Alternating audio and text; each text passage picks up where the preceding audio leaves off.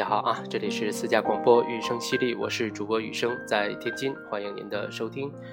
我们的节目每个周末在微信、微博、荔枝 FM 三个平台同步更新，您可以搜索“雨声犀利”，关注收听。雨是宇宙的雨。本周寒流涌动啊，气温随着初雪一起降下来好多。本来还说十一月的院线啊，应该是非常热闹的，但是目前看呢。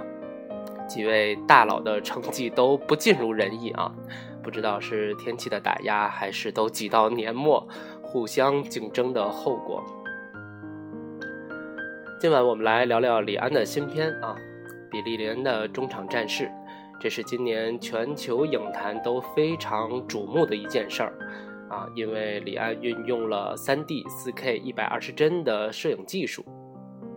这是电影艺术从诞生那天起啊，经历了无声到有声、黑白到彩色之后，很可能又一次里程碑式的技术革命。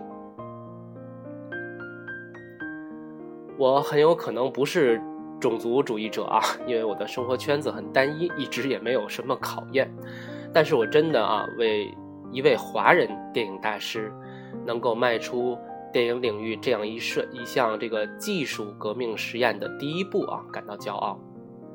即使李安不是发明创造者啊，仅仅作为把这项技术带入市场的第一人啊，即使从现在的市场反响看呢，呃，褒贬不一，但这个行为本身是非常了不起的。从技术角度看啊，这样一部探索作品。呃，全球现在呢只有五家影院可以按照这种规格啊来播放影片，纽约、洛杉矶、北京、上海和台北啊，所以很不好意思啊，我这个普通影迷只在家门口看了两遍，呃，一遍是首映当晚啊中影的二十四帧的那版啊，感谢北方网的工作人员啊组织了非常棒的活动，二刷的呢是金逸西岸店的全景声剧目六十帧版。啊，我的感受啊，是从视觉效果啊这个冲击力的角度来说，两个区别并不是很大。有爱玩电玩的朋友说啊，现在的 3D 游戏都是六十帧的了，所以人眼接受起来不会有很夸张的区别。不知道一百二十帧的感觉怎么样啊？有机会请看了的朋友在一起聊聊。这部影片呢，确实秉承了李安电影的一贯风格。可以挖掘的东西很多。那随着时间的推移，咱们今天聊的内容呢，肯定也是暂时的啊，浅显的。六十帧的屏幕影像特征肯定是有的啊。除了人物面部特写确实到了这个毛孔啊、纹理都清晰可见的程度之外，主观视角的镜头啊，在横向摇摆时呢，稍有一些晕眩的感觉啊。当然，我坐的比较靠前。这个不是帧数的问题啊，是摄像头和这个人体真实的摆动幅度之间匹配的差异造成的。金逸西岸店看剧目那天啊，我这个非常幸运赶上一包场啊。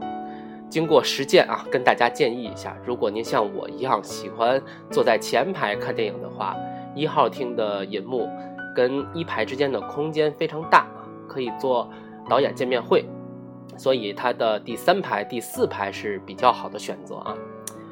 哎，又跑题儿了。说回电影，六十帧的 3D 效果呢，确实比《少年派》要高出一筹。不知道大家有没有看过那种 3D 效果的画啊？我们小的时候，很多的铅笔盒啊、垫板都印着，哎，举到眼前特别近的地方，然后慢慢的向外拉，就会呈现。影片里呢，出现一些人物中近景的时候。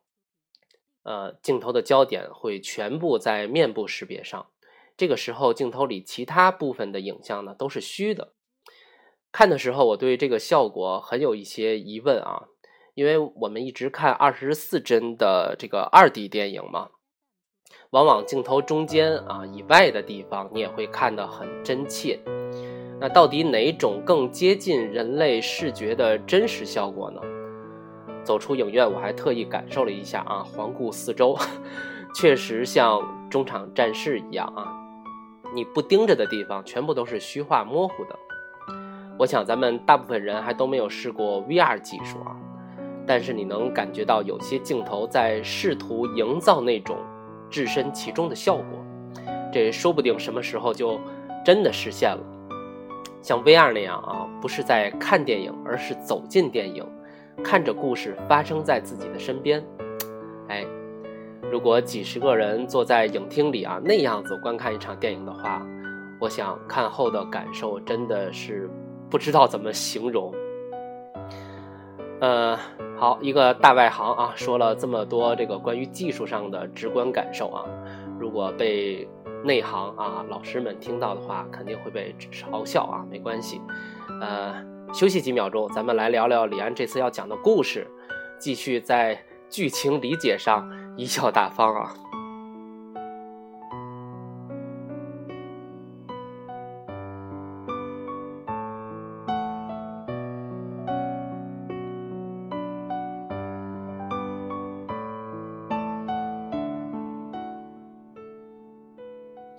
比利·林恩的中场战事啊，根据这个本·方登的小说《漫长的中场休息》改编。这是一位由律师转行职业写作的作家。《漫长的中场休息》是他的第一部长篇小说，出版后呢，获得了美国国内一系列的文学奖项。在说剧情之前，咱们先来聊两句特别务虚的话，关于艺术家创作的这个灵感和力量，很有一些玄妙的色彩。本方登写这部小说的灵感啊，真的是来自2004年超级碗的中场休息。当时真的是有几位刚从战场返回家乡的士兵，参加了这个真命天女的歌舞表演啊。就在他看到这些士兵们啊紧张拙劣的转体动作之后，开始反思、反感这些勇敢的人与世俗的秀场之间的反差。就是那一眼啊，瞥见了那一幕，这个今天世界都瞩目的故事，就在那一瞬间萌生了。而李安在采访中呢，也反复的说啊，他很长时间内啊，根本就没有看完整部小说，但是就看了开篇之后啊，对这个故事始终忘不掉啊，徘徊在脑海里。终于呢，还是选择了他作为少年派啊那么成功的一个作品之后，下一个要拍的新故事。啰嗦这么两句要说什么呢？啊，就是艺术创作这事儿啊，真不好说，是十年磨一剑，还是灵光乍现，哪一个迸发的火花更闪亮？两种通道的杰作都有啊，所以感觉很重要，别较劲。也许你许多年执念的一个作品啊，始终不满意，结果休息的几分钟啊，几天里就出现了另外一个完全不挨边的新想法，然后迅速的做成了一件倍儿牛的事儿啊！哎，两位艺术家的创作背景啊，咱们这个说了点有的没的，呃，咱们来聊故事吧。这个我特意是在上映两周后来聊这部影片。就是有意的呢，想在大家看过影片之后聊一些心里的感受，这样产生共鸣的机会呢比较大。现在呢，排片量已经下来了啊，让给了其他大佬的片子。那大陆的票房呢，应该是过亿了吧？啊，第一周好像前半周就过了两千万了。这个在美国本土的情况确实没有海外的好。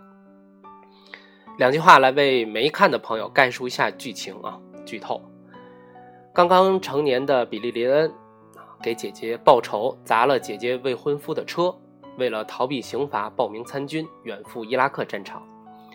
在一次遭遇战中，他勇敢的解救班长的影像被摄像机记录了下来，并且被全国看到，从而成为了美国英雄。二零零四年的感恩节。他和战友们返乡休整，获邀与天命之女一起参加超级碗的中场表演。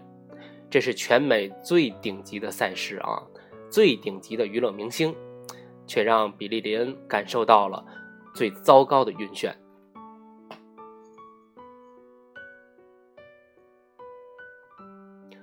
影片给我最大的感触就是一个词：呼应。故事情节的呼应。人物的眼前现实与脑海里所思所想的呼应，甚至在想象的范围内还存在着不同对应关系的呼应。为什么我给这部影片打了高分啊？八点五分。为什么看完影片我会说李安就是李安，并不是用一部电影来实验新的技术就放弃了讲故事，放弃了对生活发问的李安啊？就是因为这些呼应点的内部，李安还携带着矛盾，啊，就是生活中非常常见的，就在你我生活里真实存在的那些矛盾，进行了艺术上的处理和呈现。没完没了里面有一句台词啊，怎么说的？这但分不是艺术家，绝想不到啊，不是大师也做不到。可以说，李安尽了最大可能。展现了原著小说中虚实结合、矛盾呼应的特点，这也是他自己被小说迷住、产生呈现故事欲望的原因之一吧。啊，咱们是按影片交代顺序说，还是按不同线索的重要性说呢？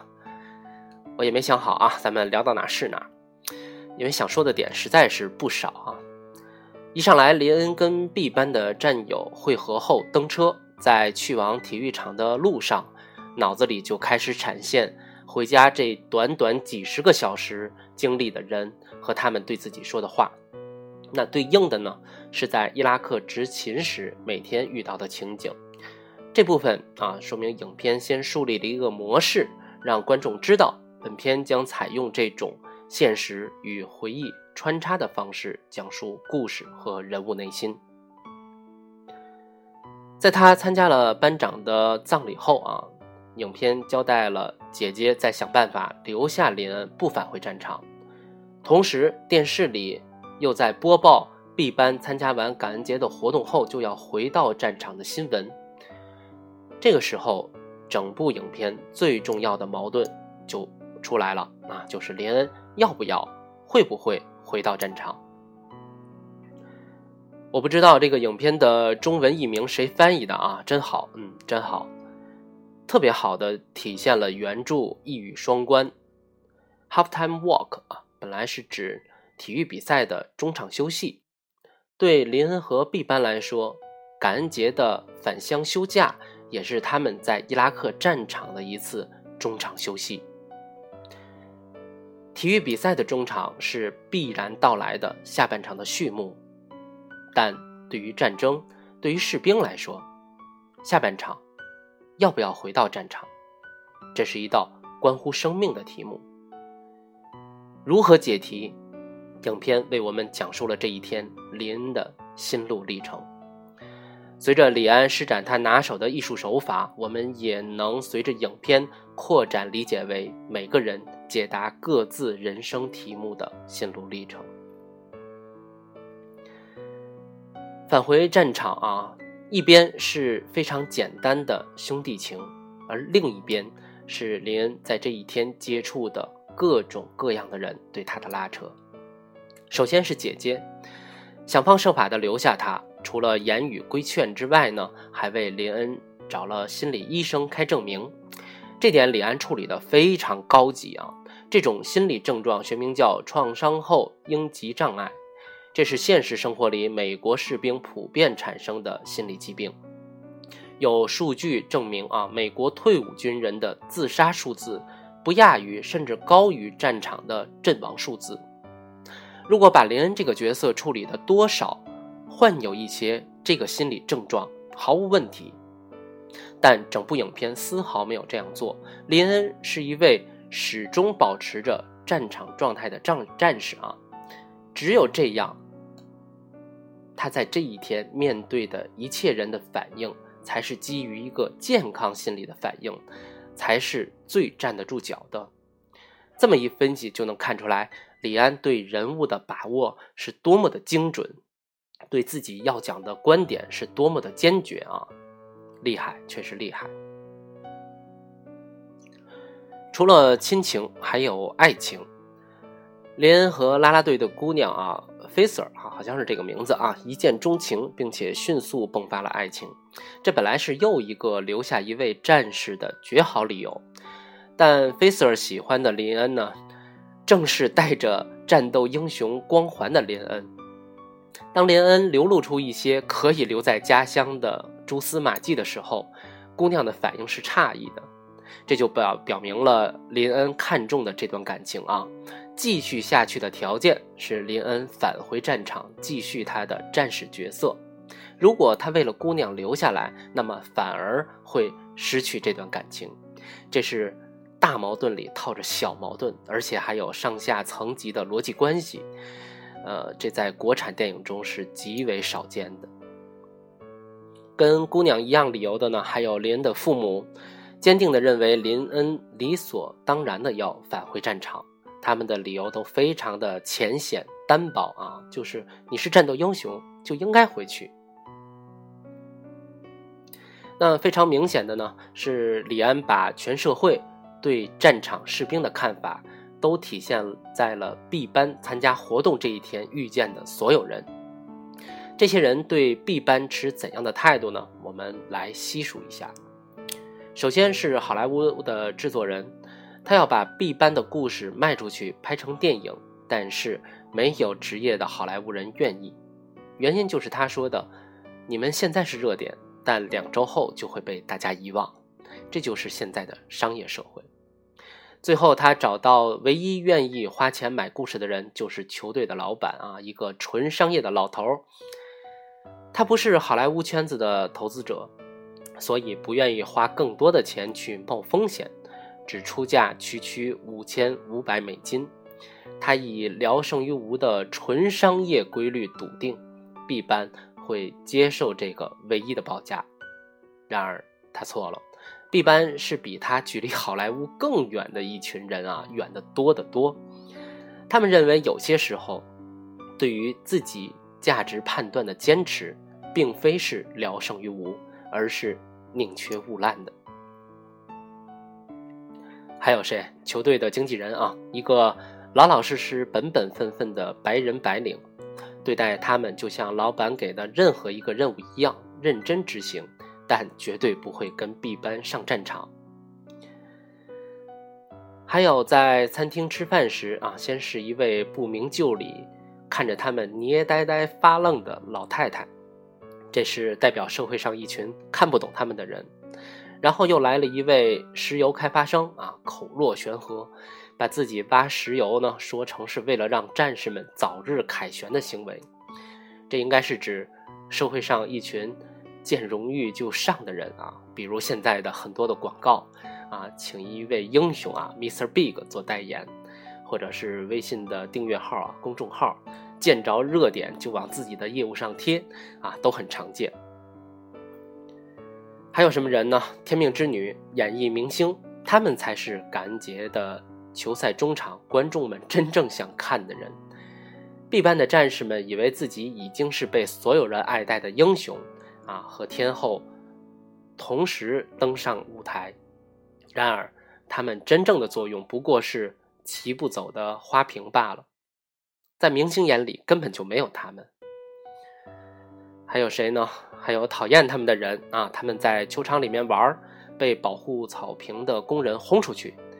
中场表演结束后，他们不知道该去哪儿，又被负责拆卸舞台的工人轰出去。哎，大家注意到没有啊？跟前面那些人比，讨厌他们的都是有具体体力活要干的蓝领工人。这些人做着最底层的劳动，没时间跟所谓的国家英雄们寒暄啊！不管你是谁，耽误我干活就是耽误我拿到收入养家。So fuck off！最让我有感触的啊，也是从他身上，我突然意识到李安是在给大家呈现这个社会各个阶层的人是怎么看待战士的，就是那位。在球场里面打杂的小伙子，带着林恩和芒果到备用的观众席抽烟的这哥们儿，他怎么看待林恩这些士兵呢？他觉得自己要是能参军就好了，那样可以解决自己和家人的社会保险，提高一些收入，不必像现在这样啊，挣着微薄的薪水养不起家庭。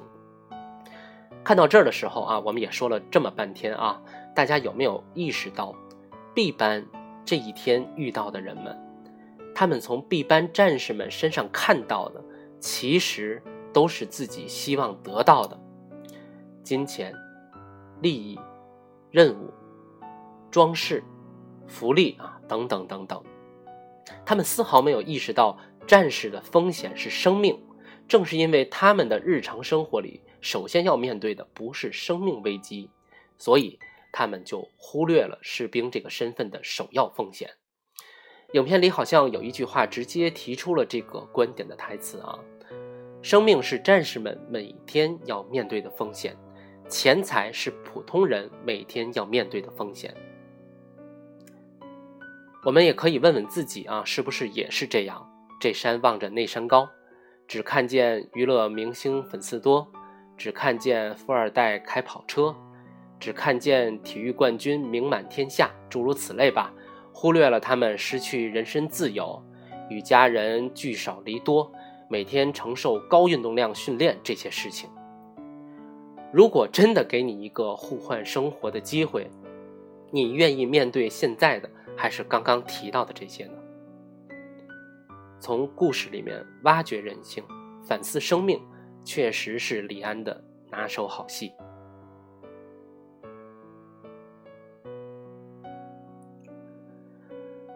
基于这些人的表现，李安在临近结局的时候啊，提出了一个问题：这些人平时只关心生活琐碎的事情，直到通过摄像机录像录下的影像，才知道了战场上性命攸关的残酷性。这些人值得另一群人用生命保护吗？当然，这是那种可以无穷无尽讨论下去的话题啊，咱们今天不多说。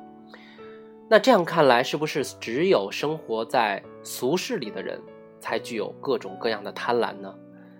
战场上的战士是不是唯一单纯、善良、正直、勇敢的一个群体呢？我们来看看记者招待会这场戏啊。这场记者会一共提出了五个问题啊，如果我记得没错的话，李安用灰色和彩色区别开战士们真实的答案和在麦克风前的虚与委蛇的回答，可见李安的意思是在战场上那么直接表达的战士啊这个群体，当他们换上礼服置身俗世的时候，也只能随波逐流。这实际上呢，是为林恩的返回战场埋下了一个铺垫，同时也加入了一些反战观点的表达。比如，有记者问：“啊，我们出兵是否为伊拉克带来了变化？”那灰色的影像中，班长的回答是：“我们每天每次行动都会创造出更多的反抗的人啊，云云。”那切到彩色的真实生活里的回答呢，就变成了。对的，我们确实让那里发生了变化。哎，同样的手法，李安在后面再一次使用球场升国旗的时候，连哭了。但眼前浮现的是自己和 Facer 亲昵的场景。一个十九岁的男孩，纵使他在战场上勇猛果敢，但回归正常秩序的世界的时候，他脑子里很正常的就充盈着情爱。这就是非常明显的反战了啊！Make love, not war。对于记者们八卦式的提问，球员休息休息室里面几位球员啊，跟林恩的对话就更加的直接了。他们问了几句男人都会关心的武器之类的话题，然后很快就问到了重点：杀人是什么感觉？林恩诧异了一下。然后回答的非常棒，就像你们和对手撞在一起时一样，你们仅仅是想取胜罢了。我觉得这就是李安要通过这部影片啊，着重要表达的几个观点之一。我们经常对别人的生活充满好奇心，特别是那些看似离普通人生活很远的事情，我们都跟别人产生过竞争。当你想争取胜利的时候，跟战场上啊战士要赢下战斗的心理，其实是一样的。地球现在有六十亿人啊，每个生命的经历都不可能一模一样。那为什么会有互相理解、感同身受这样的词汇呢？就是因为不同的经历会产生类似的感受，所以不要妄然的去窥探别人的生活。你想从别人那里知道某种经历会产生什么感受，先试着套进自己的生活。多数情况下，类似的心情总是有过的。我们说了好一会儿了啊，二十多分钟了，还是没说到这部影片 最重要的两个点啊！可见这真的是一部很有嚼头的好片子。李安融入了这么多要表达的，但你在看的时候呢，丝毫不会觉得累。看了几篇跨界大师的影评啊，都是从各自微信号需要的角度提取了一些东西啊，当然这很正常，但是。不能为了自己的既定观点硬说这部片子没有情节起伏。那下面咱们就来聊聊这部影片中最重要的情节和真正的高潮。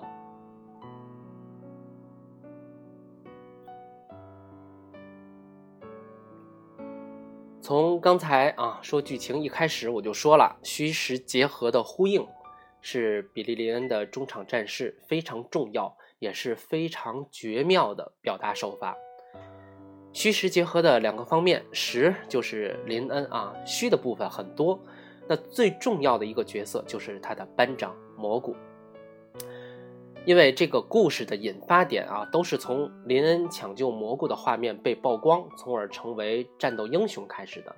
所以，这位班长在影片中是以林恩回忆和幻想的方式出现的。蘑菇可以说是林恩在战场上的导师，而对于一个刚刚成年的小伙子来说，战场是他经历的人生第一课，所以战场上的导师就是他的人生导师。这位人生导师都跟林恩说什么了呢？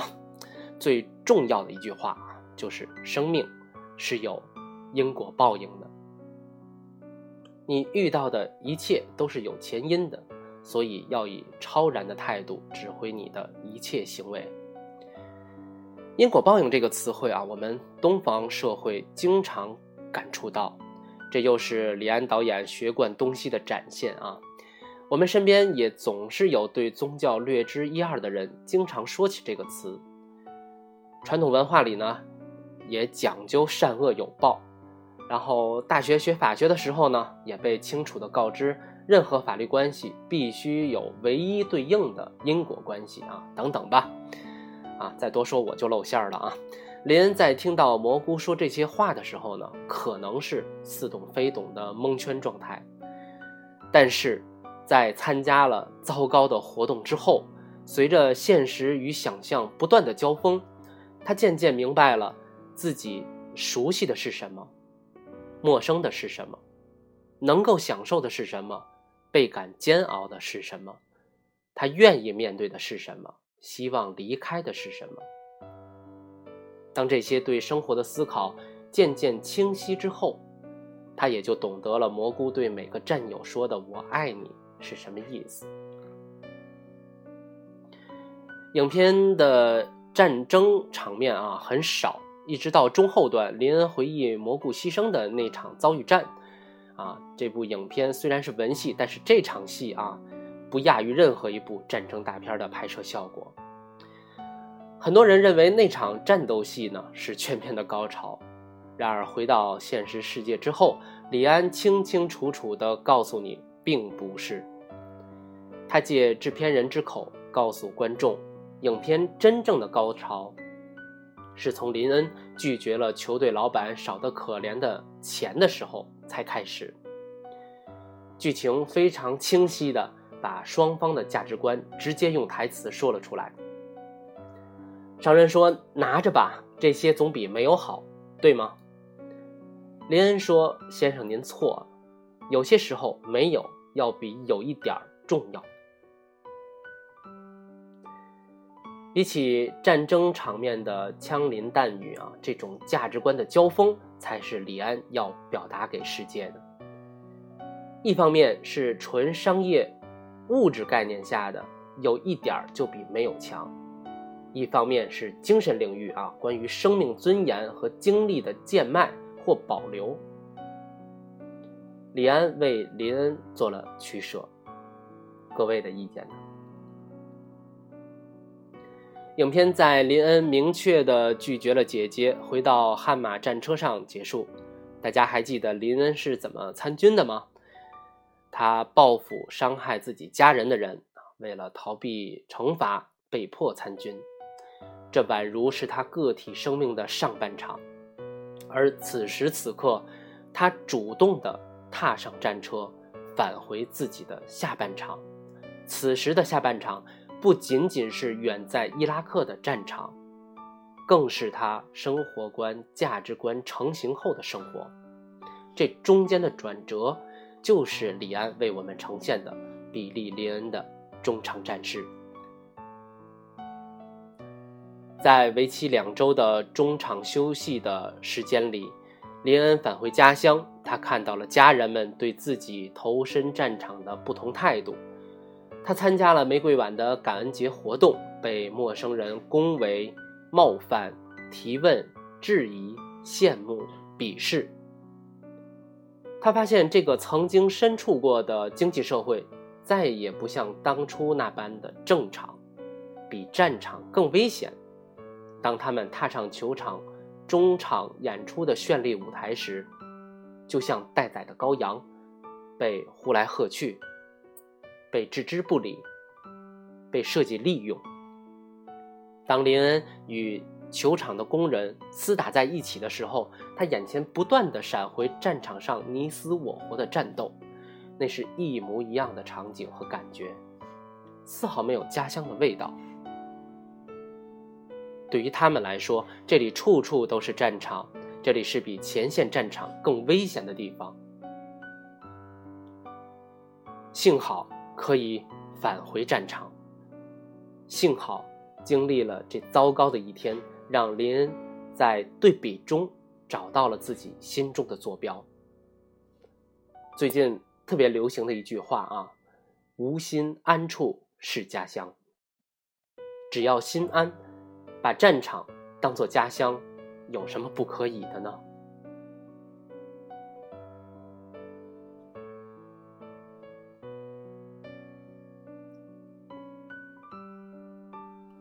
这个装腔作势了半天啊，赶快咱们换一点轻松的话题。这部影片呢，还蕴藏着许多大小不一的幽默点啊，而且不是从大银幕伸出来一只手隔着你那种伪幽默。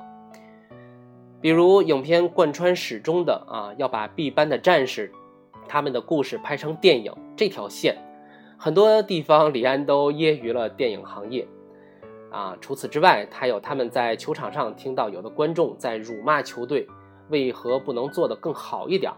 于是呢，战士站起来喊：“你那么大声，也没见你下场去帮忙。”哎，这是李安有意的讽刺那些只会敲边鼓的好战分子啊。还是斥责生活里只会说闲话、从来不下场去做事儿的人呢？啊，不得而知，可能两者都有啊。想起中文世界前些日子特别流行的那句话：“You can you up 啊，No can no B B。”关于演员表演啊，首先一部电影演员的表演肯定是重要的组成部分啊。有些电影像《荒岛余生》，那就是一个人撑起的电影。汤姆汉克斯的表演是至关重要的。有些电影像《夜访吸血鬼》啊，虽然是群戏，但演员们的表演呢，一样是跟故事平分秋色，对电影同等重要的。还有一些电影啊，故事性非常非常强，剧本相当过硬。那如果交给合适的实力派的演员，那可能就是史诗经典啊。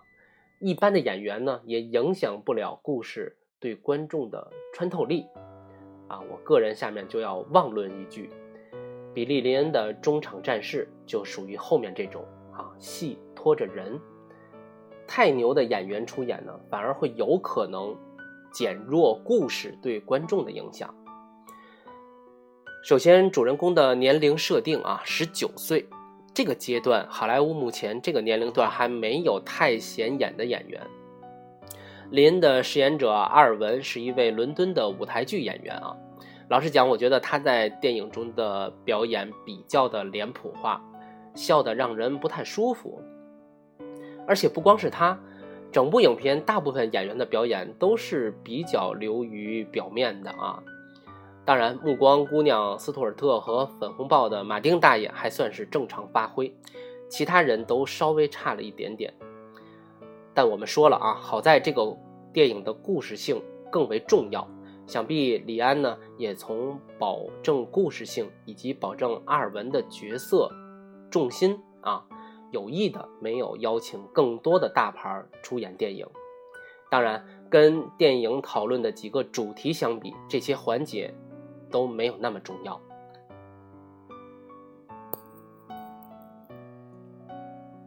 如果有人赞扬你最糟糕的一天，你会改变主意？变得高兴，还是坚持以自己的感受为准呢？说了这么久啊，简而言之，一个逃避惩罚跑去参军的男孩，在经历了战争和寻常生活后，找到了自己的人生坐标，知道了自己属于哪里。这是一个非常高的文学利益，所以无关技术层面的讨论。李安仍然是那个充满了人文关怀的世界级的电影大师。最后一组镜头啊，蘑菇的意象在战车里对林恩说：“你终于来了。”林恩说：“是啊，这就是我的命运。这两周我一直在思考，我以为我们回来可以让人们知道战场上的一些事情，但是你知道吗？”一切都只存在于人们的主观世界里。虽然是我生活在战场，但他们对战争都有各自的理解，对吧？电影也一样。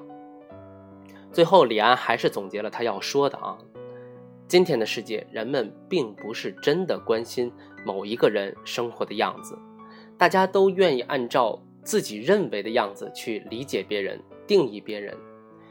即使 B 班的故事卖了个好价钱，电影也会按人们希望的样子去拍摄 B 班的生活经历。这点既像是在说人们如何看待战争，又像是在说自己身处的电影行业现状。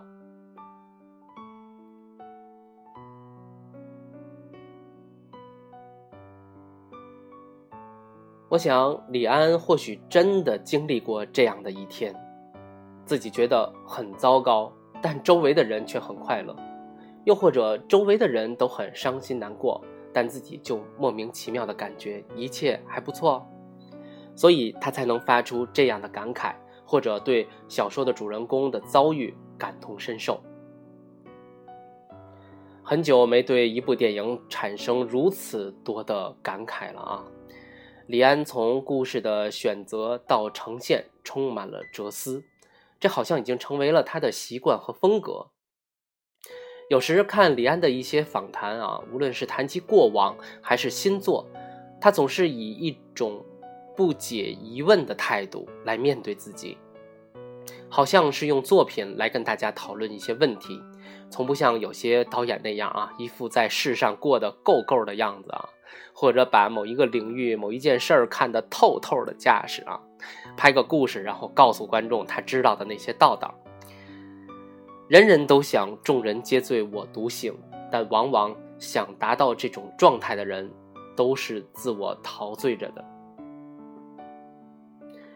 看李安的电影，总是能明显的感受到他的细腻。透过他的这种细腻，又能想见他的生活态度里有一种难能可贵的踏实。就像他说话时候彬彬有礼、徐徐道来的样子，那并不是一种单薄的柔美。当他对当今电影行业略记严肃批评的时候，整个会场是肃静的，在座的同行是尴尬的。所以，从业者跟艺术家的区别可能就在这里啊！你仅仅想在这个行当里面挣钱。即使选择的题材再敏感、再大义凛然，也不过是挣钱的砝码。如果你想要分享生活的真谛，就算是琐碎的家庭生活，也可能让人看得泪流满面。一种人想的是金钱、权力，聊胜于无；一种人要的是人格、尊严，宁缺毋滥。